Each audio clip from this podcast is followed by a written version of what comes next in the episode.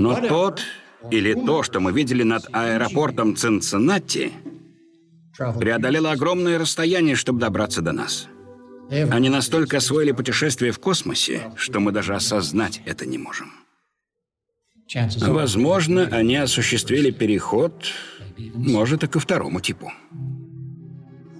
Мы должны выяснить, каким образом. И научиться у них, потому что не знаю, как вы, но я уверен, что сами мы не справимся.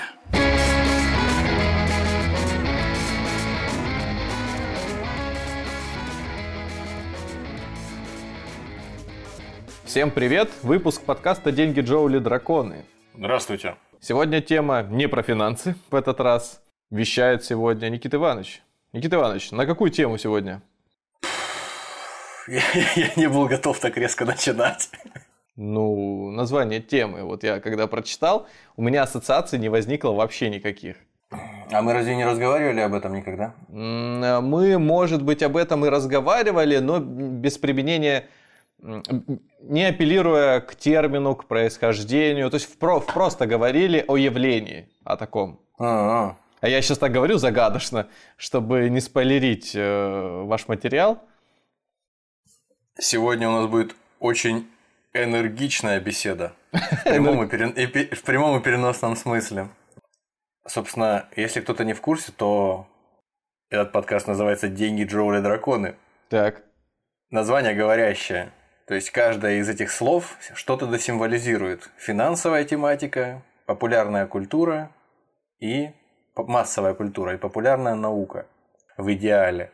Само название нашего подкаста предполагает, что мы будем, мы, собственно, и делали так, и собираемся делать так в дальнейшем, не собираемся отступать от своих традиций. Собираемся скакать абсолютно шизофренически по временам, эпохам, темам, всевозможным э, разделам человеческого знания. Это можно проследить по всем нашим предыдущим выпускам, если вы пробежитесь по ним глазами, просто по их названиям. Я так понимаю, сегодня не про драконов и не про деньги, правильно? Да, сегодня постараемся, учитывая, что мы, конечно, никто не физики здесь далеко и уж совсем не математики, что сразу будет у нас дисклеймером для того, чтобы к нам не прилетали камни в наши огороды, в наши головы. Но мы постараемся. Мы постараемся, поговорим о том, о том, как мы расходуем энергию на планете. О, и о, том, и, о том, как, и о том, как расходуют энергию гипотетически какие-то наши братья по разуму. Или расходовали бы, если бы они существовали. Как это? То есть мы, мы поговорим про инопланетян. Мы будем разговаривать о, об инопланетянах тоже, да. Наконец-то. Зона 51 подключила радары сейчас э, к нашему подкасту, все свои да, каналы да. связи. Наконец-то Малдер сидит там мне в засаде. Наконец-то, да, я, я знал, я знал! Не зря я начал пересматривать сезоны секретных материалов, вот, прям как знал. Сейчас мне будет, значит, чем, что использовать в разговоре, какие материалы. Да. да а какие думаю, материалы? Пойдет только, пойдет только на пользу вам. Секретный материал, конечно. Сегодня мы коснемся, я думаю, так называемой шкалы Кардашова, которая представляет собой шкалу уровня развития разумной жизни, уровня развития цивилизации. Не обязательно человеческой. Человеческой в частности, но и любой гипотетической цивилизации во Вселенной, которая э, достигла определенного уровня интеллектуального развития и начинает покорять э, пространство вокруг себя. Вот. Все, все это, э, все эти фазы, которые будут рассмотрены в этой шкале, они предполагают увеличение расходования развитой цивилизации энергии, точнее увеличение потребления развитой цивилизации энергии. То есть, то есть измеряется уровень развития цивилизации, измеряется в энергии, в джоулях. Да, я, я коснусь, да, в джоулях. Ура! Я, Все. Вы, выпуск про джоули. Отлично. Э, мы будем скорее говорить о ваттах по большей части. Черт. То есть о, о, о, о мощности, но хотя бы каким-то образом. Пожалуй, на, наверное, впервые за, за все наши выпуски мы по-настоящему коснемся Джоулей напрямую, хотя бы как-то. И чтобы быстро дать понять, что включает в себя шкала, вот та самая шкала, Кардашова, о которой мы говорим, она включает в себя классически, включает в себя три различных э, типа цивилизации – каждый из которых находится на гораздо более, практически несравнимо более высоком уровне э, потребления энергии по сравнению с предыдущим типом цивилизации. Первый тип это планетный тип, то есть тип, который покорил, тип цивилизации, который покорил всю планету и потребляет всю ее энергию. Второй тип это тип, который, тип цивилизации, который покорил всю и свою систему, всю свою звездную систему и использует энергию своей звезды для развития. И третий тип цивилизации – это тип цивилизации, который использует энергию всей своей галактики перечислил как будто бы персонажей злодеев из Марвел. Первый тип покорил свою планету, второй тип покорил цивилизацию, галактику. Ну, нам неизбежно придется сегодня касаться научной фантастики и всевозможных отсылок к ней, потому что шкала сама по себе, она довольно спекулятивная. Естественно, учитывая, что кроме человеческой цивилизации пока что на данный момент мы не, обнаружили никакой другой, и доказательств существования тоже не имеем. То ну, есть да, да, давай, давай, я, давай я попробую упростить. Значит, э, для меня тема новая, я в нее не погружался, видел только твой конспект. Для слушателей, чтобы попробовать адаптировать, речь пойдет о шкале, сейчас пока без имени, речь пойдет о шкале, по которой можно оценить развитие цивилизации, не обязательно человеческой, любой цивилизации, будь то цивилизация вымерших народов, будь то цивилизация каких-нибудь обезьян, будь э, то потенциально э, инопланетная цивилизация. Правильно? Ну да, э, это шкала, по которой можно определить, насколько развита цивилизация в отношении потребления энергии. Вне зависимости от того, человеческая она или внеземная. Шкала Кардашова – Почему она так называется, наверное, нетрудно догадаться. Э, она происходит от э, фамилии своего э, создателя, от человека, который ее придумал. Кто такой? Кто такой Кардашов? Господин Кардашов, точнее товарищ Кардашов, советский астрофизик, который еще в 1964 году, заблаговременно, за несколько лет до открытия таких звездных объектов, как пульсары, предсказал на кончике пера, как говорится, их существование. То есть это просто я говорю для того, чтобы понимание было у слушателей, почему нам стоит вообще прислушиваться к мнению такого человека, о чем бы то ни было. А когда через три года, в 1967 году, британцы, британские астрофизики все-таки открыли первый пульсар, э, за это открытие была присуждена Нобелевская премия. Важное значительное э, открытие, важный значительный прорыв в исследованиях э, космоса. Но Кардашова как-то поблагодарили за это? Нет, ну Кардашов, э, в общем-то, как мы понимаем, в те времена он находился в противоборствующем лагере. То есть он в Советском Союзе этим занимался, а несмотря на то, что наработки различных э, ученых, естественно, между собой все равно соприкасались, они что-то знали, что-то слышали, но не сказать, что они прям взаимодействовали напрямую, как вот сейчас могут, может быть, взаимодействовать между собой ученые из разных стран. Все это было сложнее, медленнее и то, точно не знали, кто что э, знает, кто какими знаниями обладает. Ну, так или иначе. Э, так или иначе, советская наука, советская астрофизика, физика и в ее составе Николай Семенович Кардашов сотрудничали с так называемой с таким с так называемым проектом SETI Search for Extraterrestrial Intelligence. То есть это различные проекты, объединенные в, под, под общим названием, которые занимаются поиском внеземной жизни. И под э, эгидой этого проекта советские ученые, в том числе и Кардашов, исследовали квазары. Это такие чертовски яркие, чрезвычайно яркие звездные объекты, которые э, излучают энергию с мощностью, с яркостью, если так им примитивно выражаться, в триллионы раз больше и, возможно, даже бывает, э, чем у нашего Солнца. То есть невероятно яркие объекты. Ну, то есть, если там если там живут люди, то как минимум они в сварочных э, масках рождаются. Да, да. Но это просто центры зарождающихся, ну не то что просто, это, возможно, это центры формирующихся галактик, возможно, это э, черные дыры, которые там поглощают какие-то звездные объекты. Одним словом, квазары – это астрономические такие объекты, по всей видимости, разнообразной природы, которые испускают э, радиоизлучение и которые очень яркие сами по себе. Да, кстати говоря, когда первый пульсар все-таки открыли, после того, как его предсказал Кардашов, его товарищ окрестили... Кардашов. Да, товарищ Кардашов. Его окрестили никак иначе, как, кроме как LGM-1. То есть сокращение от Little Green Man. Маленькие зеленые человечки. А, интересно. И какое-то время якобы даже это открытие держалось в секрете, потому что периодичность радиоизлучения, которая проистекала от этого объекта, которая улавливалась приемниками, находящимися в распоряжении ученых, оно было чрезвычайно аккуратное, скажем так, по своей периодичности. Выглядело так, будто бы оно искусственным образом ага. сгенерировано. Угу. Вот.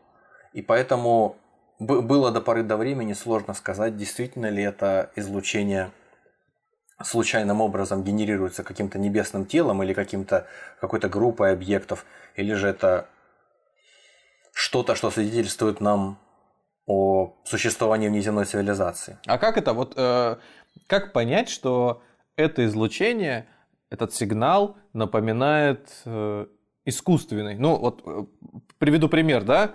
Ты, например, сидишь дома и слышишь капли за окном стекают с крыши, бьют тебе по подоконнику. Это же не человек эти, это, эту воду льет, а как, как, ну, но при этом ты слышишь какую-то периодичность, объем воды, который равномерно распределяется по крыше, кап, кап, кап, ты понимаешь, что есть. Но тут я согласен с тобой, да, что некоторым образом, наверное, можно сказать, что тоже похоже вот, с перепугу вот так на какую-то э, деятельность внеземных цивилизаций. Кардашов писал такую работу, ну, статью такую, которая называлась «Передача информации внеземными цивилизациями». То есть, действительно, всерьез воспринимались такие, по всей видимости, а, такое развитие событий. Мы будем исследовать квазары, пульсары, и в какой-то момент мы поймем, что что-то из них, какое-то из излучений, которые испускают эти небесные объекты, оно, возможно, будет связано с деятельностью внеземных цивилизаций. Этого исключать невозможно, потому что ну, слишком много звезд в, во Вселенной, в наблюдаемой даже. Поэтому предположить, что чисто статистически не может быть вообще ни одной обитаемой планеты, на которой появилась какая-нибудь иная разумная цивилизация, это просто, ну, наверное, странно было бы не предполагать подобного. В общем, пока работал э, вместе с этим проектом, Сейти Кардашов написал вот такую статью, э, в которой, собственно говоря, и сформулировал идею о существовании многих галактических цивилизаций, хотя бы некоторых, нескольких, кроме человеческой. Возможно, за миллиарды лет до нашей, возможно, начавших существовать и закончивших свое существование. И разработал такую условность, такую приблизительную шкалу, которую назвали в конце концов его именем – в этой шкале, на этой шкале находится три типа цивилизаций, которые я уже вначале назвал. Первый, второй и третий по потреблению энергии. Соответственно, первый тип использует полностью всю энергию собственной планеты и энергию, поступающую от ближайшей звезды полностью. Второй тип использует энергию звезды ближайшей, а третий тип использует энергию всей э, галактики, в которой находится.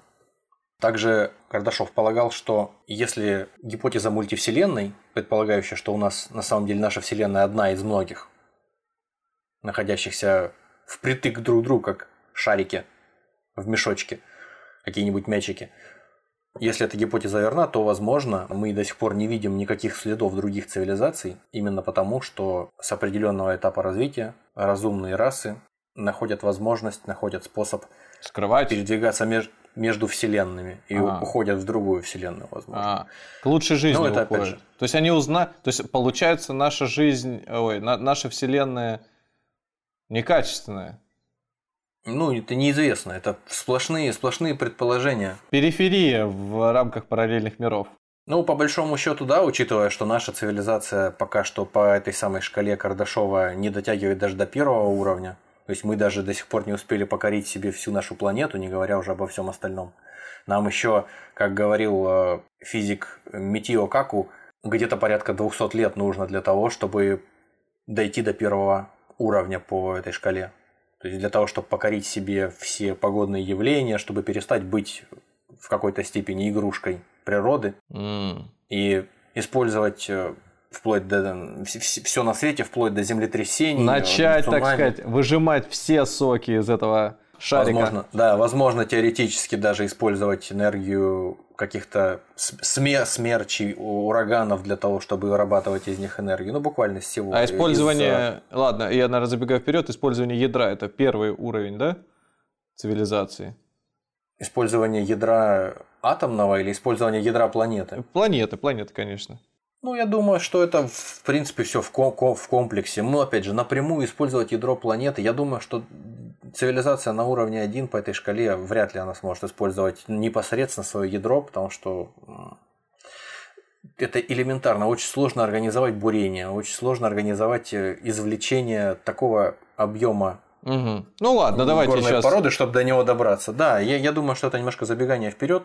Можно только сказать, что Кардашов предполагал, как чтобы закончить вот с этим вступлением, Кардашов предполагал, что каждая последующая стадия развития цивилизации, она будет поднимать цивилизацию на такой уровень, что перейдя с первого на второй, предположим, цивилизация будет становиться ни много ни мало порядка в 10 миллиардов раз могущественнее, чем предыдущий уровень цивилизации. Но опять же, могущество определяется здесь достаточно э, простым показателем, потреблением энергии, что, конечно, ну, простовато как-то все-таки. Ну, такая э, максимально абстрактная вещь, максимально абстрактная шкала, хотя довольно удобная, несмотря ни, ни на что. Ею пользовались, соответственно, и астрофизики, и писатели-фантасты, естественно, как же без этого. Я прям жду, чтобы вы уже сказали. Значит, вот если посмотреть, сейчас подойдите, подойдите к окну, сейчас у вас темно, надеюсь, темно. Подойдите к окну, видите, вот там сияет. Вот там они живут. Вон они. Вон, вон, вон, смотрят, смотрят на нас, отморгают. Ну, конечно, надо понимать, что есть и критики у этой шкалы и вообще у самого факта ее существования.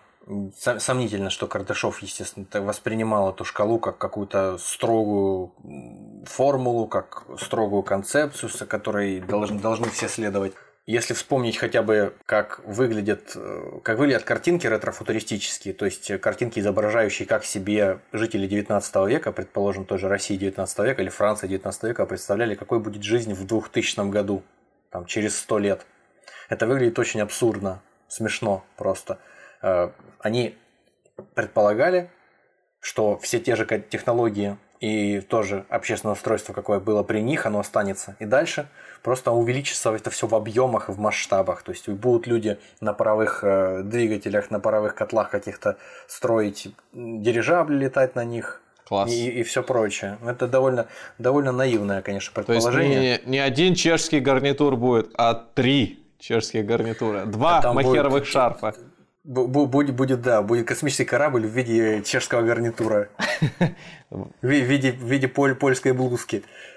Или в виде югославской туфли какой-нибудь. Все, в общем, все священные коровы Советского Союза времен Брежнева. Ну, то есть, э, критики сходились к тому, что может существовать такая цивилизация, ну, то есть может такой казус случиться, что вот э, это ранжирование цивилизации по энергопотреблению, оно может оказаться довольно абсурдным. То есть может оказаться, что цивилизация, достигшая уровня 3, покорившая себе э, своей, своей власти, то есть э, подчинившая всю галактику, она не будет использовать вообще абсолютно всю энергию, предоставленную ей, просто потому что ей в таком количестве она будет не нужна. Например, она будет обладать энергопотреблением типа первого или второго, но тем не менее за счет каких-то объективных причин будет владычествовать над всей галактикой. Возможно, просто от отсутствия конкуренции. Я, я может быть, сейчас какой-то дурацкий вопрос задам, но вот если ты подчинил себе всю Вселенную, а Вселенная, она же существует за счет того, что, да, тот тоже какую-то энергию вырабатывает, использует ее внутри себя. То есть, ну если ну, да. ты, как властитель этого мира, начинаешь эту энергию перенаправлять, ну, по, по своему усмотрению, получается, ты нарушаешь целостность самой Вселенной. Это как-то Странно. Ну, я же говорю, по логике вещей, конечно, ты гораздо более сложная цивилизация, если ты достиг уровня там 2 или 3, чем просто цивилизация, которая бездумно поглощает всю энергию, которая ей предоставлена. Там, наверное, и объем информации, который обладает цивилизация, больше становится. Мы, мы уже много раз э, говорим про шкалу. У меня вот нет понимания, э, кто на второй, на третий находится. Вы про первый начали говорить. Я вам тогда передаю слово. Продолжайте, а то я, по-моему, чуть-чуть сбиваю. Вот они, наши типы цивилизаций по шкале Кардашова. Первый тип. Я думаю, если кто-то читал раннее произведение Станислава Лема «Магелланово облако», там, где люди покорили себе, в общем-то, Солнечную систему, но вокруг Солнца э, никаких э, принимающих устройств, которые принимали бы его энергию и перераспределяли, не построили, насколько я помню. То есть это такой промежуточный между первым и вторым, но я бы его к первому отнес, тип цивилизации. Отправились к ближайшей звезде, к Альфе Центавра, по-моему. Да? Вот. Э, вот это примерно вот то, что соответствует, наверное, в научной фантастике типу 1. Это цивилизация, которая использует всю энергию, предоставленную ею ее планетой. То есть, возможно, это превращение источников воды в водородное топливо, то есть расщепление воды на водород и кислород, и покрытие всей поверхности планеты какими-нибудь солнечными батареями, использование геотермальных источников, всего на свете просто. Все, все что есть, все, все мы пускаем себе на... Ну, то есть мы или они, кто угодно, пускаем себе во благо, на пользу.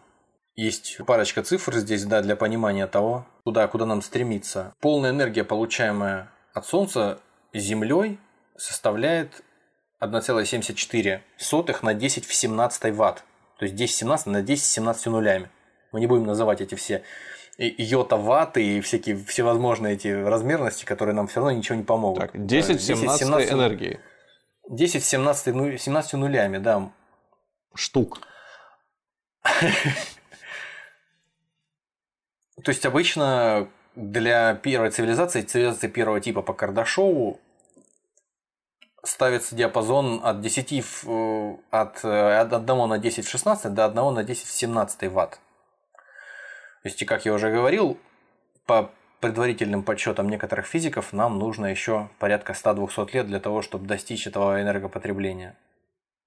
То есть, в принципе, единственное, вот, ближайшее, к чему мы можем прийти по этой шкале, это первый тип, пока мы такой тип 0 можно сказать, или тип, тип 072. Мы э, должны подчинить себе ураганы, цунами, наводнения, землетрясения, все на свете использовать по собственной воле. То есть мы захотим, допустим, искусственную гору построить, мы для этого сможем потенциально генерировать э, какое-то направленное землетрясение для того, чтобы создать то, что нам нужно. Ну, то есть вот такие вот приблизительные вещи мы можем, наверное, выполнять будем.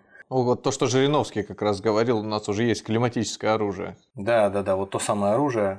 Или мы сможем мыть сапоги, как говорил Жириновский, в Индийском океане, не потому, что мы придем к Индийскому океану, а потому что мы там создадим разлом такой, который э, подведет Индийский океан буквально к нам сюда, куда-нибудь к Саратову. Тип 2 цивилизации – это произведение Айзека Азимова «Основание». Вот я думаю, это вот та самая цивилизация, которая покорила себе э, покорила себе всю свою систему и стала распространяться по галактике.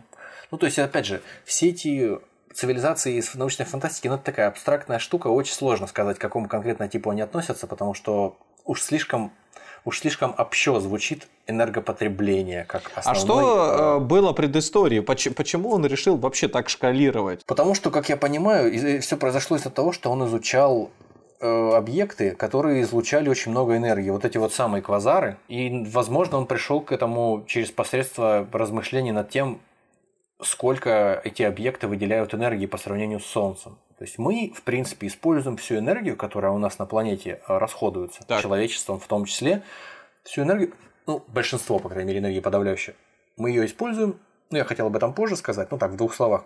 Мы получаем ее от Солнца. Растения и фотосинтезирующие водоросли. А, ну то есть он, он, он предположил, что если мы получаем условные 100 единиц энергии от Солнца, то где-то там, вероятно, есть всел... э, цивилизация, которая получает 300 единиц энергии. Соответственно, ну, в три раза мощнее. Ну, что-то в этом роде, да. Ага. И, видимо, фантазия пошла еще дальше, и он теоретизировать стал, что раз и Вселенная обладает каким-то объемом энергии, значит, и его, если будет использовать. Опять же, опять же, да, но он до Вселенной-то не дотянулся, у него последний тип цивилизации это галактическая цивилизация, он а, более скромный, хорошо, в своих, хорошо. более скромный да, в своих предположениях. В общем, второй тип. Я предполагаю, что это что-то вроде цивилизации из основания от Азимова. Это цивилизация, которая, как я уже сказал, она полностью покорила свою планету и добралась до собственной звезды, до Солнца. То есть, если предыдущая цивилизация у нас потребляла 10, грубо говоря, 10 в 17, 1 на 10 в 17 ватт энергии, то второй тип цивилизации уже не 10 в 17, а приблизительно, ну то есть для Солнца оценка энергопотребления, точнее э, излучения энергии, составляет где-то 3,5, 3,8 на 10 в 26. То есть это уже на 10 порядков больше получается. Нормально. Еще, еще плюс 10 нулей к этой сумме. Это астрономические поистине величины, которые осмыслить сложно весьма. И, собственно, на этом этапе у вас возникает интересный момент. Когда цивилизация доходит до понимания того, что вот мы потребляем всю энергию, которая у нас есть на планете, она в любом случае у нас опосредованно проистекает от Солнца. Ну, то есть ископаемое топливо, которое мы получаем, это тоже превращенные в окаменевшее топливо или в жидкое топливо остатки животных, которые тоже созданы на энергии Солнца. То есть это преобразованная энергия Солнца. Самый большой источник энергии в любом случае во всей Солнечной системе или в любой звездной системе – это ее звезда, Солнце. И вот что делать нам, чтобы получать эту энергию более полно? Представим себе.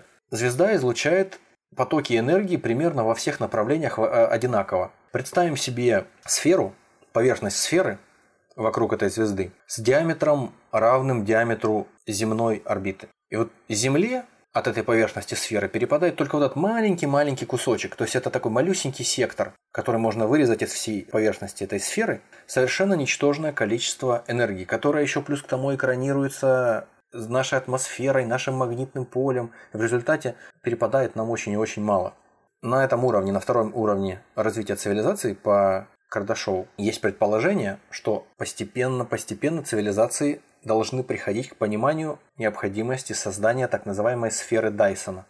В идеале такая сферическая, извиняюсь за тавтологию, сфера Дайсона в вакууме. Это такая конструкция огромных размеров, которая покрывает собой своей поверхностью всю звезду. Там уже можно фантазировать как угодно. Внутри находится, и, и там можно фантазировать все что угодно. Внутри находятся, предположим, солнечные батареи, какие-то приемники энергии, которые собирают абсолютно всю энергию, излучаемую Солнцем. Угу любой другой звездой и перераспределяют ее к планете. Это, по-моему, каком-то из фильмов по вселенной Звездных войн было что-то подобное. Как минимум в Стартреке была такая серия, да? в которой ну. корабль прилетел к вот такой вот сфере Дайсона, да, mm. взаимодействовал с ней. А сфера Дайсона это какая-то тоже какой-то теоретизированный проект или что? Да, конечно, конечно. Ну, никто не, не видел никогда никакой сферы Дайсона. Ну, естественно. Это, это, это, если бы ее увидели, то я думаю, все бы об этом узнали. Это такой тоже теоретический, вы, теоретическая такая выкладка предположения, которая вытекает из существования шкалы Кардашова и второго типа этой шкалы. То есть второго типа цивилизации по шкале. Соответственно, вот, вот та самая группа проектов под названием SETI, поиск внеземного разума, она одним из своих пунктов по одним из мероприятий по поиску внеземной жизни, она ставит, э, одной из задач, ставит э, поиск сфер Дайсона. Светимость звезды, естественно, очевидным образом уменьшаться должна по мере постройки вокруг нее подобного сооружения. Если она до этого была ярче, то она становится более бледной или вообще, э, там, не знаю, потенциально перестает излучать энергию. Ну, это такая, опять же, гипотеза. Сфера Дайсона под названием сферы ее название происходит от американского ученого Фримана Дайсона, который, собственно, и придумал концепцию. Фриман признался, да, Фриман Дайсон признался, что идею сферы он обнаружил впервые в фантастическом романе Олафа Степлдона «Создатель звезд» 1937 года. 1937. Ну, есть такая история, когда фантасты опережают свое время и часто предсказывают какие-то вещи, которые потом становятся реальностью. Там Жюль Верн предсказал полет на Луну в свое время. Герберт Уэллс предсказал атомные бомбы и центральное отопление с кондиционерами. Поэтому будем надеяться, что когда-то и что-то подобное в сфере Дайсона мы с восхищением обнаружим. Но тот факт, что мы пока ни одной сферы Дайсона не обнаружили, пока что это является подтверждением уже упомянутого выше парадокса Ферми, который кратко сводится к тому, что раз мы до сих пор, сколько мы существуем как развитая цивилизация, ну, как нам кажется, мы еще никого подобного не обнаружили, обладающего такими конструкциями, вообще ни одной... Ну, может быть, подожди, ну, может быть, ребята на Нибиру Возможно, мы одни во Вселенной. Но мы надеемся. Там стоят, стоят уже, подгазовывают, да? Угу. Присматриваются наши друзья-рептилоиды. Завтра открываем глаза, а темно, ничего не видно, потому что уже все, солнце уже сферой Дайсона закрыто. Ну как, Дайсона мы называем, да. а рептилоиды на Нибиру называют по-своему. Называют, называют сферой Рокфеллера, да. Согласен с вами.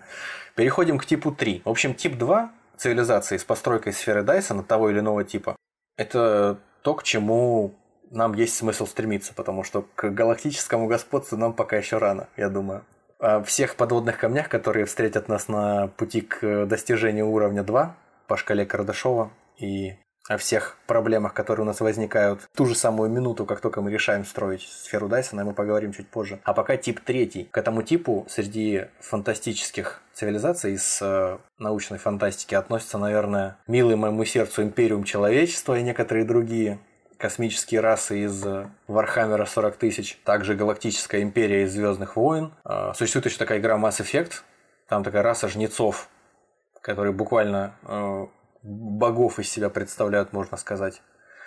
Ну, вот.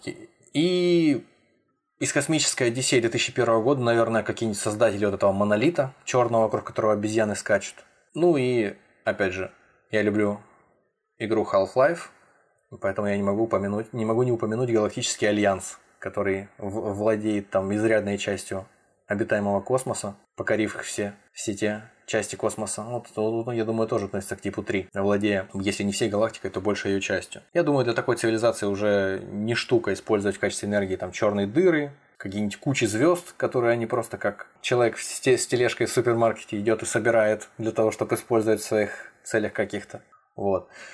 По поводу энергопотребления, если мы, если кто-то помнит, еще не забыл, первый тип потребляет энергию приблизительно в диапазоне 1 умножить на 10 в 11 степени ватт, а второй тип где-то 1 на 10, ну я буду говорить для простоты 1, там 3, 3,5 на 10-26, то здесь уже приблизительно по шкале, опять же, по шкале Кардашова, 4 на 10 в 37. То есть это еще плюс 11 нулей к тому, что у нас было. То есть вот эти, вот эти самые миллиарды раз, о которых мы говорили, да, на которые превосходит одна цивилизация одного типа другую, предыдущую.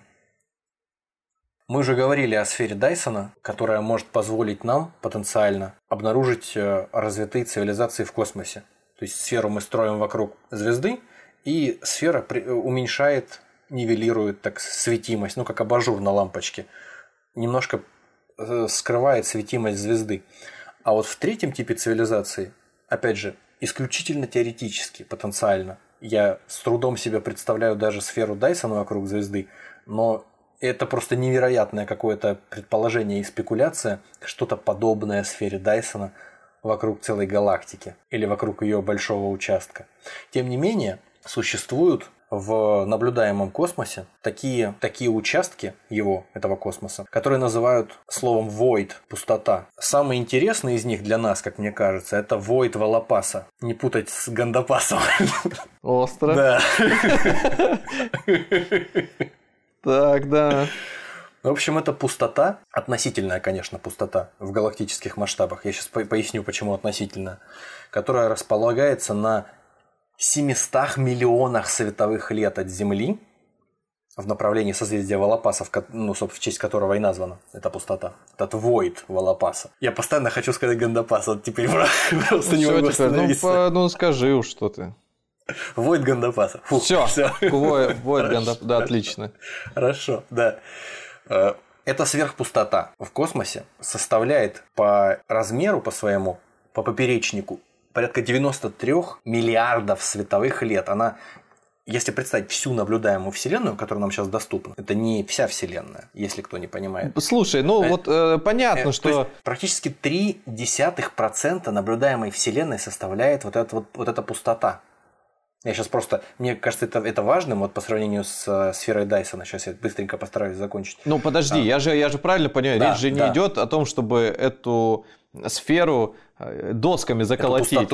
Чтобы ее из металла, из железа. Вероятно, это может быть просто э, поток из некой... жести. из жести, да, да, да. Бетоном, естественно, обнести. Сейчас вот бетон бетонные заводы. С тяжелым нет, сейчас, металл, сейчас металл тоже дорогой, блин.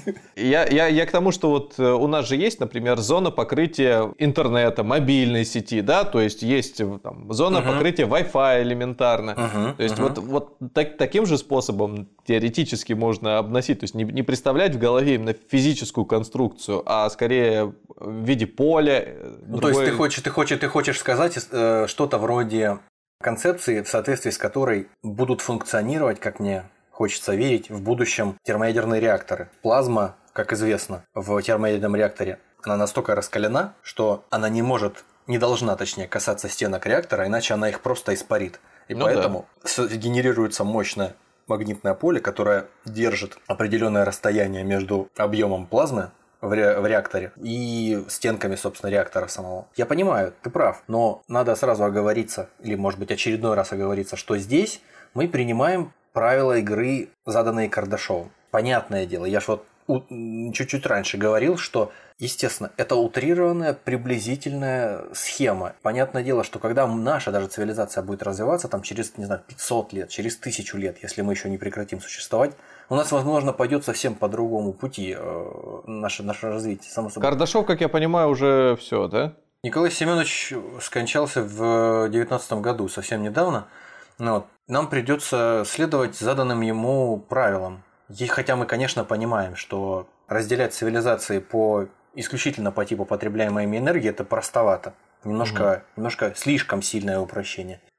Этот участок Вселенной, практически треть процента наблюдаемой Вселенной, которая состоит из всего лишь навсего 60 галактик. То есть такой огромный объем состоит всего лишь из 60 галактик. В то время как Млечный Путь э, и 25 окружающих его галактик, они находятся на, в пространстве объемом всего в 3 миллиона световых лет на трех миллионах световых лет находится 26 галактик. Это такое среднее распро- распространение галактик по Вселенной, скажем так. В то время как на 93 миллиардах световых лет всего 60 галактик. То есть это, можно сказать, пренебрежительно по пренебрежимым представлениям там, астрономическим, это пустота, действительно. То есть там есть такие пространства, в которых ты если тебе посчастливится там оказаться на каком-нибудь космическом корабле, ты будешь смотреть в иллюминаторы, там будет просто тьма, там не будет никакого звездного неба, там будет просто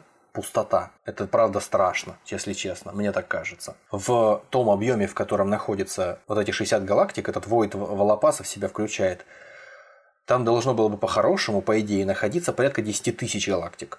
Если бы все, все шло так, как, как должно идти. В общем-то, Касаясь шкалы Кардашова, Войт Волопаса представляется, кому-то, наверное, представляется вот таким вот предполагаемым местом, где могла бы развиваться цивилизация третьего типа по Кардашову, потому что надо еще сказать, что он достаточно такой, ну, если не сказать идеальный, довольно правильной конфигурации. Такой кругленький, в общем, он.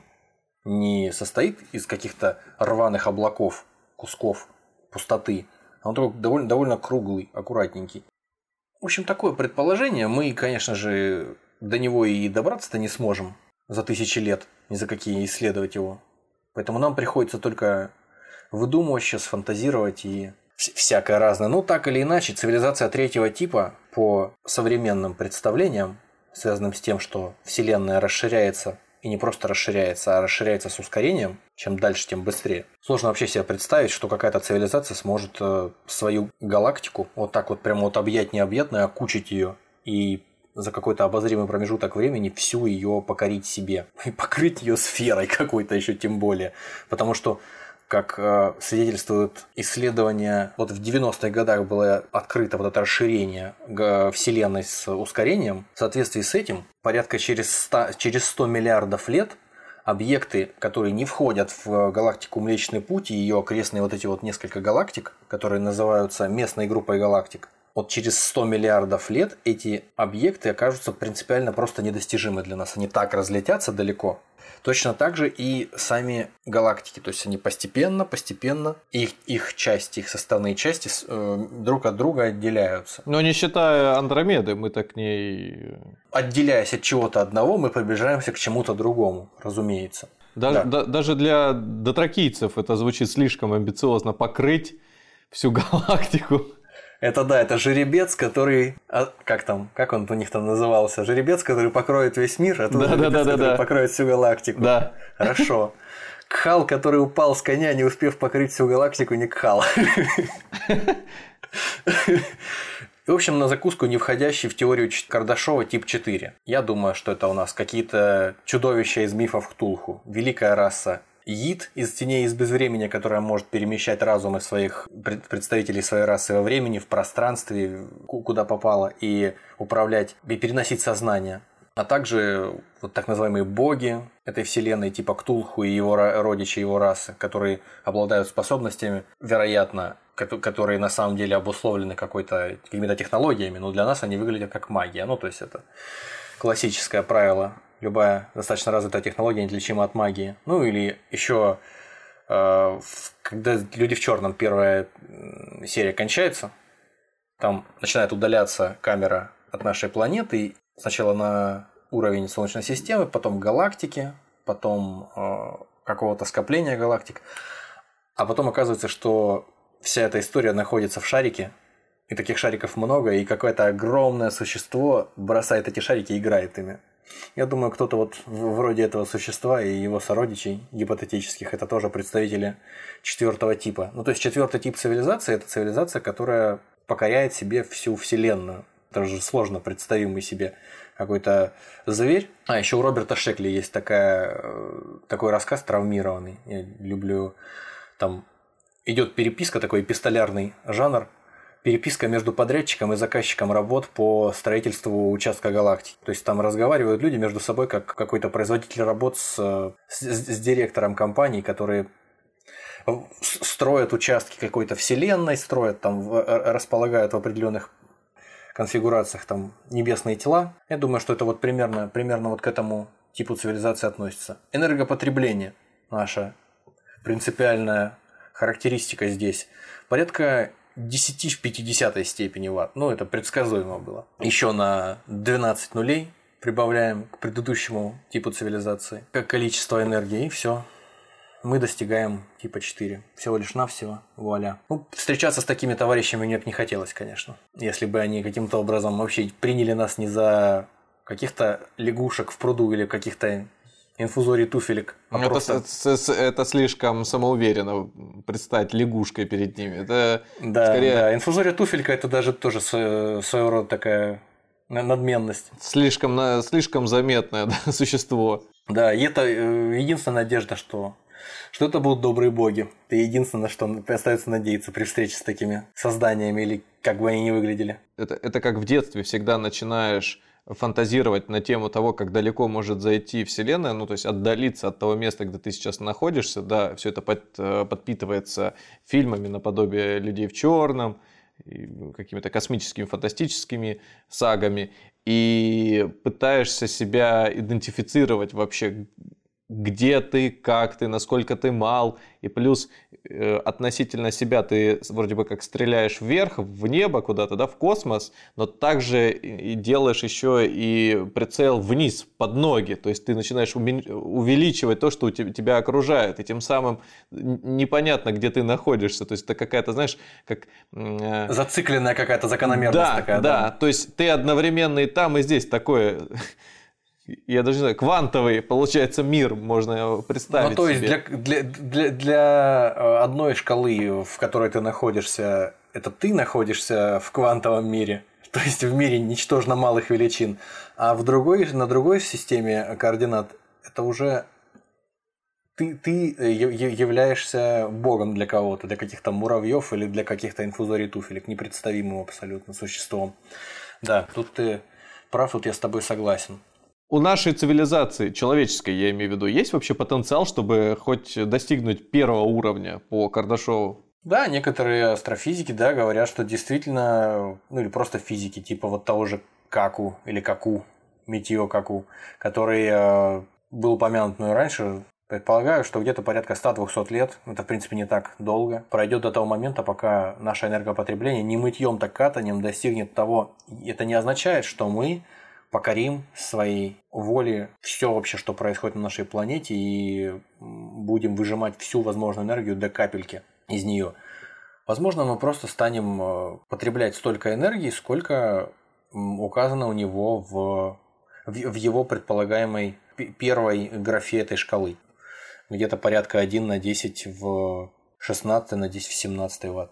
Можно, можно в принципе, начать э, издалека, чтобы понять, э, зачем нам это нужно вообще, зачем нам нужно двигаться к первому пункту э, этой шкалы, зачем нам нужно двигаться ко второму, и, возможно, понять, что это неизбежно. Логика наша в том, заключается, нашего движения вот в этом направлении, что, ну, во-первых, конечно, если мы единственный разумный вид во Вселенной, что маловероятно, но не исключено. Это, конечно, было бы очень обидно взять и, и погибнуть, не развившись до какого-то значительного потенциала, не развив весь свой потенциал до конца. Просто если кто-то считает, что человеческую цивилизацию погубит атомная война, или так считали, по крайней мере, в прошлом веке, или если кто-то считает, что нас погубит там астероид, как динозавров 65 миллионов лет назад, или еще что-нибудь подобное, вполне вероятно, что нас погубит как раз совсем другое, если мы не станем двигаться дальше первого типа цивилизации, если мы не станем двигаться к, к сфере Дайсона. Нас погубит то, что у нас наше энергопотребление будет расти, расти и расти, и в конце концов мы израсходуем все ископаемое топливо, на котором сейчас наша цивилизация зиждется. То есть вроде как создаются средства использования энергии альтернативных источников, энергии солнца через посредством солнечных батарей, ветровых электростанций. Да, где-то успехи незначительные достигнуты, но все равно около 70 там, процентов, грубо говоря, всей энергии, которую мы сегодня используем, а то и больше, это энергия восполнимых источников. То есть это уголь, это нефть, это газ. Больше ничего. И в, в обозримом будущем, учитывая, что у нас нет прорывов каких-то больших в области создания аккумуляторов мощных, и долговечных, емких очень, или сверхпроводников, которые будут использоваться везде и всюду. Если всего этого не будет в ближайшее время, то наше энергопотребление, растущее сумасшедшими шагами, с каждым буквально годом уже, оно сожрет все эти источники энергии, и мы просто скатимся назад в каменный век, если мы не будем двигаться дальше. А поворота в обратную сторону просто нет. Потому что постепенно все континенты, постепенно все народы, расы, все население планеты движется к тому, чтобы жить лучше, комфортнее, чтобы открывать для себя судомочные машины, какие-нибудь э, каршеринг и все, все остальное, и э, смартфоны. Не все же, не всегда же, я думаю, будут э, в Конго несовершеннолетние дети буквально голыми руками выковыривать из земли редкоземельные металлы для того, чтобы какие-нибудь белые англосаксонские протестанты, да и обычные восточноевропейские ребята вроде нас э, могли пользоваться смартфонами и, и компьютерами на, на основе того, что они там выковырили в Конго. Они же тоже когда-то захотят, э, они и станут на это способны. Жить такой же самой жизнью, пользоваться теми же самыми благами. Для этого, для всего нам нужна энергия. Потому что раньше мы пользовались мускульной силой животных, то есть ты предполагаешь, что а, через некоторое время тот уровень жизни, который для нас, может быть, у самых прогрессивных слоев населения а, существует, может оказаться для самых отстающих слоев населения, скажем так, стать низшим, а в то же время, когда те двинутся еще на несколько порядков э, вперед. Ну, вот если видо, видоизмененный углерод смотрел сериал, или кто-то, если из наших слушателей смотрел или читал книгу, по, по мотивам которого написано это все дело, Э, вот там описывается мир, это антиутопия, там описывается мир, в котором существуют так называемые мефы или мафы. Короче говоря, э, не, не раса, а такая группа людей, которые максимальное богатство э, сконцентрировали в своих руках. Ну, собственно, от имени Мафусаила, библейского персонажа, который прожил, по-моему, 969 лет, что-то около тысячи лет. В общем, они Э, скопили в своих руках огромное богатство, огромное влияние, в том числе политическое, И за счет новых технологий они, как и, в общем-то, все, все население тамошнего мира, перенесли свое сознание на флешки, грубо говоря, которые вставляются в основание черепа, а тела могут менять как перчатки. Ну, то есть тела стоят дорого, и большое количество таких тел, или хотя бы еще одно тело, кроме того, которым ты сейчас обладаешь, может позволить себе только богатый человек. То есть вот в этой концепции, да, есть что-то из того, о чем ты говорил. То есть если большинство людей будет жить так, как сегодня живем мы, то я уверен, при той степени неравенства, расслоения в обществе, которое существует сегодня, все будет только, если не увеличиваться, то как минимум находиться в том же самом, на том же самом уровне. То есть сложно себе представить, что если все человечество будет жить на том уровне, на котором живем сегодня мы с тобой, то на каком уровне будет жить, скажем так, элита этого общества? Возможно, они станут полубогами просто, бессмертными и всемогущими для нас. Их уровень влияния на наше общество будет недостижим. К сожалению, похоже на то. В общем, раньше мы пользовались, как я уже говорил, всевозможными примитивными источниками энергии, там на, на огне жарили себе еду, естественно, упрощая переваривание еды, использовали прирученных животных, их мускульную силу, ветер, воду, постепенно стали сжигать твердое топливо, научились э, применять, ну, вообще при, придумали и научились применять паровые двигатели, энергию пара. Потом, естественно, стали использовать энергию текущей воды и ископаемого топлива для, электро... для выработки электроэнергии. Постепенно пришли к расщеплению атома. Ну и, в общем-то, определенные успехи, конечно, у нас есть. То есть э, в 2017 году, например, Нидерланды перешли, ну то есть не все Нидерланды, а железнодорожная система Нидерландов перешла полностью на ту энергию, которую получают из ветроэлектростанций, из ветрогенераторов. Вот это, конечно, это, конечно, круто, само собой. В последние 25 лет суммарная мощность вообще всей ветроэнергетики в мире выросла порядка в 100 раз по сравнению с тем, что было там, в середине 90-х. Но этого все равно чертовски мало. Те же самые, как я уже говорил, проблемы у нас остаются. Вот поля солнечных батарей, которые мы знаем, там в пустынях всяких пыльных стоят, в, в отдаленных областях мира. Это, конечно, штука классная, но они, во-первых, пространство собой занимают огромное, во-вторых, у нас нет аккумуляторов для того, чтобы накапливать эту энергию в те моменты, когда солнечно, или, по крайней мере, в светлую часть дня. Потому что нам энергия это нужна, свет нам нужен и электричество как раз-таки по большей части в темное время. А если у нас нет аккумуляторов, которые способны долго держать заряд, и заряда этого накапливать много, то смысла для нас в такой энергетике просто нет. Или, предположим, у нас, если бы на одной части планеты, светлой в данный момент времени, находилось бы невероятное количество панелей, которые улавливали бы солнечную энергию, а через какие-то сверхпроводниковые сети эта энергия проходила бы через огромные расстояния без потерь, без потерь, без сопротивления проводников и попадала к людям, которые, у которых сейчас ночь, это было бы обосновано. Но у нас ни того, ни другого сейчас нету. Сейчас Поэтому... э, слушаю тебя и мысли в голове о том, чтобы вложиться в разработку каких-нибудь э, не полупроводников, а энергосберегающих, энергосохраняющих батарей, ну, в общем, в разработку батарей нового поколения. И я прекрасно понимаю, что там вот это вот с графеном история, которая позволяет действительно сделать какой-то очередной рывок. Возможно, если сейчас э, найдется компания, там, наверное, уже патент на патенте давно разобраны, найдется компания, которая сможет это превратить в тираж массовый, это существенно всколыхнет вообще отношение к... Ну да к расходу электроэнергии. То есть э, расход, наверное, еще сильнее повысится за счет того, что перерыв на подзарядку просто э, сократится, в разы, наверное, сократится. Ну, просто нам, нам не нужны аккумуляторы, если мы, в принципе, какие-то мощные аккумуляторы, если у нас есть сверхпроводники. То есть у нас размером с какую-нибудь Австралию, например, площадь, э, если она будет покрыта солнечными батареями, то теоретически, как вот кабели проложены там под, э, под дну Мирового океана, которые соединяют континенты, страны между собой интернетом. Вот точно так же может электроэнергия передаваться через эти сверхпроводниковые, наверное, кабели. Ну, то есть это все дело будущего, конечно. А пока у нас, э, естественно, все, что нам доступно, как я уже говорил в самом начале, это энергия Солнца, так или иначе переработанная. Это наша пища, это пища, которая, э, ну, то есть это, это растения, это животные, это животные, которые идут в пищу другим животным, это нефть и уголь, они тоже, в общем-то, как, как известно, происходят из э, живой среды, образовались тоже под действием солнца. Ну, конечно, хорошо быть праноедом, который просто на солнышке сидит и получает энергию напрямую от солнца и не должен, не должен кушать, замечательно себя чувствует. Единственное, у нас, конечно, замечательная выдумка – это атомная энергетика. Это фактически такой, такая попытка э, сплагиатить то, что на Солнце происходит.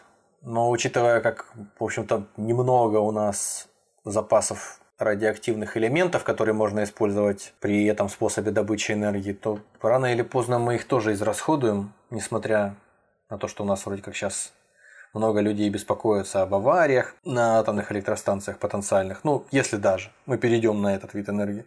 Нас, по крайней мере, меня это наводит на мысль о том, что действительно получать энергию напрямую от Солнца, а не вот так вот через третьи и пятые руки, как мы ее получаем сейчас, в переработанном каком-то виде, было бы гораздо разумнее. Парочка цифр опять э, для понимания.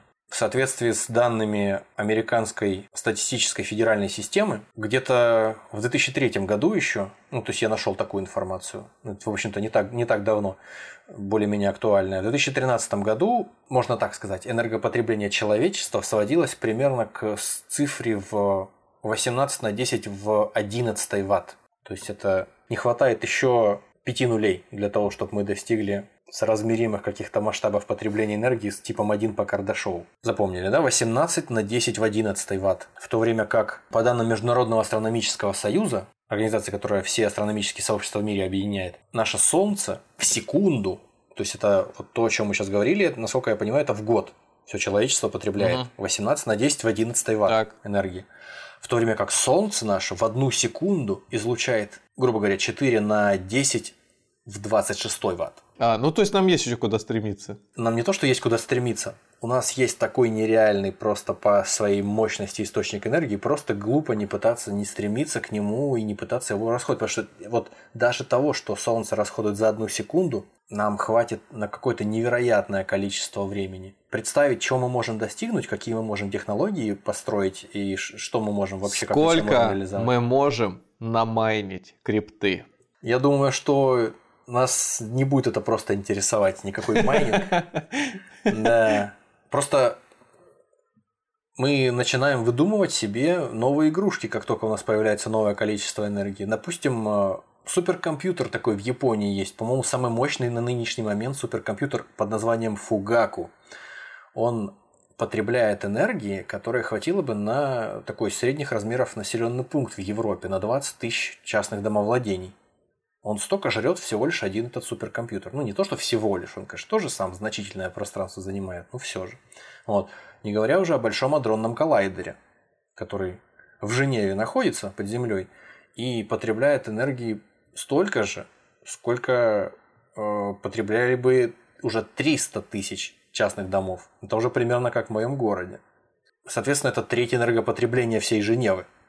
На минуточку. То есть я думаю, что с ростом энергии, доступной для человечества, не будет проблем, в общем-то, для того, куда ее деть. Просто, возможно, такой компьютер, суперкомпьютер Фугаку будет стоять на столе, грубо говоря, у каждого школьника. Будет с обедов со школьных откладывать и в конце года купит себе компьютер Фугаку. Вполне вероятно, учитывая объемы энергии, которые будут э, доступны человечеству на второй степени, на втором этапе развития цивилизации по Кардашову. Я думаю, мы сейчас не будем фантазировать на тему, куда нас могут привести более быстрые компьютеры, вообще чем мы можем в этот момент заниматься. Тут и, и чипирование можно вспомнить, и вообще бытовую жизнь человека, кто чем э, как будет заниматься сервисом и обслуживанием и так далее, так далее. Ну, вероятно, что жизнь изменится радикально.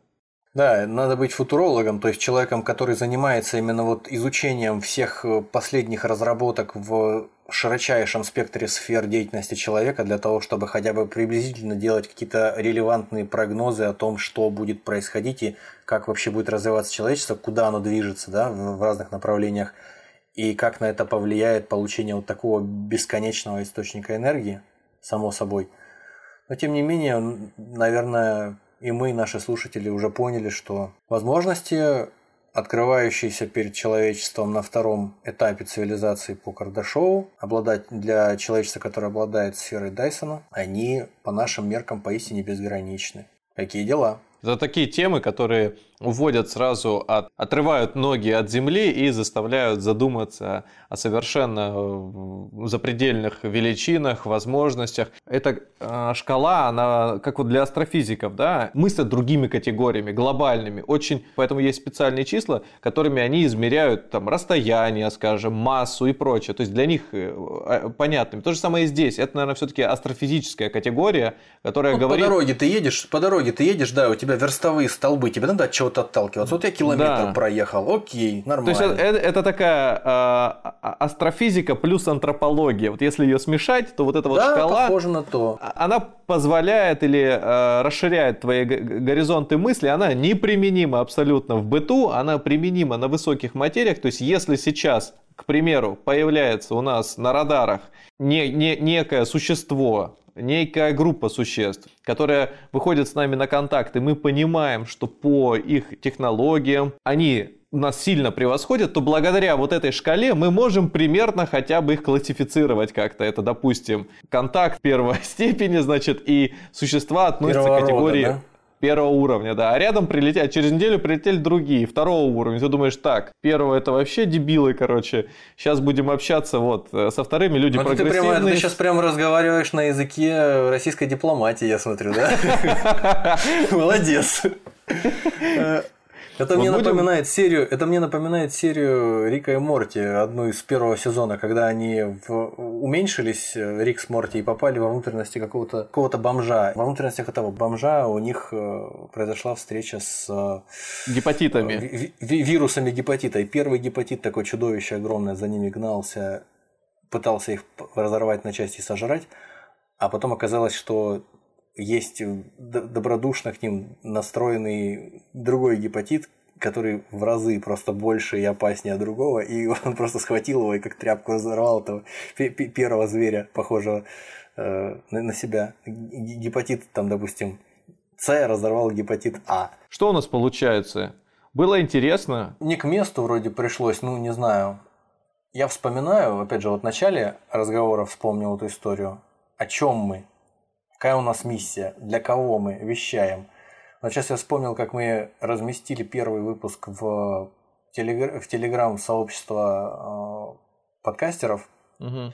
И я предла... приложил туда небольшое описание того, что вот у нас э, подкаст о финансовой грамотности с э, значительными элементами популяризации науки и также популярной культуре. То есть обо mm-hmm. всем на свете, получается, как бы, кажется. Вот, и мне кто-то задал такой каверзный вопрос о том, что, послушайте, а кто ваша целевая аудитория? Ну, видимо, какой-то маркетолог в душе. Какая ваша целевая аудитория? Это что? Это какие-то толкинисты, которые интересуются там, теорией большого взрыва, а также решили в перерывах между там, беганием с деревянными мечами по лесу торгануть криптовалютой?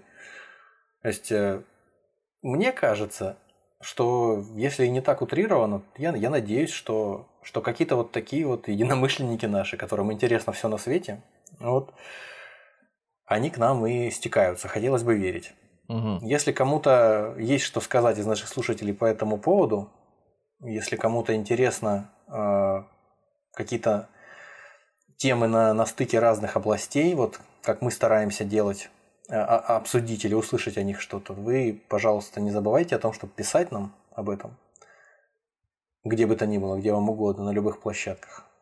Потому что нам важно понимать, что мы не те, кем нас считали вот эти вот немножко надменные наши коллеги-подкастеры. А мы мы, мы, мы все-таки более достойные и более крепко стоим на земле, э, более э, четко понимаем какую-то конъюнктуру того, что интересно людям, что им не интересно. Нам кажется, что то, что мы делаем, это интересно. Ну, ладно, если уж прям так добавить, я, честно говоря, не, не ждал этой речи, но если уж добавить, то когда мы говорим про финансовую грамотность, мы, по сути, подчеркиваем неотъемлемую составляющую нашей жизни – то есть, если человек не знает, как пользоваться автомобилем, как переходить дорогу, на какой сигнал э, светофора, Это кажется каким-то ну, неестественным, ненормальным, да, наверное, поведением ну, не, не в отдельности, да, наверное, а может быть в совокупности, то не разбираться в финансах сейчас тоже выглядит, ну, не, не то чтобы мавитоном, но чувствуешь себя не успевающим за развитием э, всего вокруг, то есть цивилизации. Раньше люди за слово торренты могли тебя избить. То, что ты пользуешься интернетом, где-то что-то скачиваешь, какой-то фрик, гик, и это казалось, что, э, значит, э, нужно, ну, было как-то в компашке объединяться, разговаривать среди людей, которые хоть как-то имеют, может быть, доступ к компьютеру, к интернету, модемы, эти скрипящие, звенящие имели. Вот, то сейчас точно так же и про финансы. Это уже становится мейнстримом говорить о том, что ты купил ценные бумаги где-то. Конечно, оно еще не прошло проверку временем, еще не стало само собой разумеющимся даже для людей старшего поколения, но все равно уже благодаря крупным компаниям свой рывок реализовать удалось, и мы не хотим отделять одно от другого. Мы говорим о человеческой жизни, которая соткана из различных частей, и хотим поделиться темами, которые, в которых мы либо разбираемся, либо очень интересны. То есть мы говорим про деньги, мы, соответственно, говорим про Джоули. И про драконов. И немножко про драконов, да. Поэтому, заканчивая наш выпуск, традиционно говорим фразу, что если добрались до этого момента, спасибо вам большое. Если интересно услышать разбор тем из финансовой рубрики, из, может быть, других, из, может быть, массовой культуры, мы готовы рассмотреть ваши предложения. Пишите нам в одной из социальных сетей, где вы находитесь, не принципиально абсолютно. На этом все. Спасибо большое. До свидания. Всем доброго.